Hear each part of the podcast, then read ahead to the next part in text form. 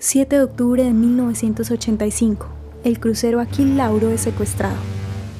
El tranquilo viaje turístico del crucero Aquil Lauro, que recorría el mar Mediterráneo, fue interrumpido al ser secuestrado por terroristas palestinos cerca de la costa de Egipto. La intención de los secuestradores era atacar a los soldados israelíes una vez que el barco llegara a Ashdod, Israel. Durante el tercer día del crucero, mientras cientos de pasajeros del barco desembarcaron en Alejandría, los terroristas pertenecientes al Frente de Liberación Palestina se tomaron la embarcación.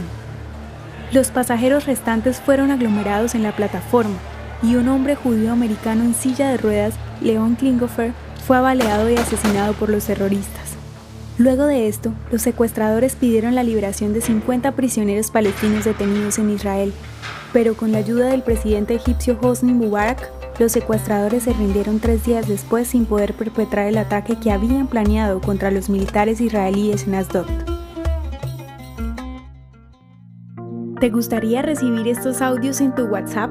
Compartimos nuevos episodios todos los días. Suscríbete sin costo alguno ingresando a www.hoyenlahistoriadeisrael.com. Hacerlo es muy fácil.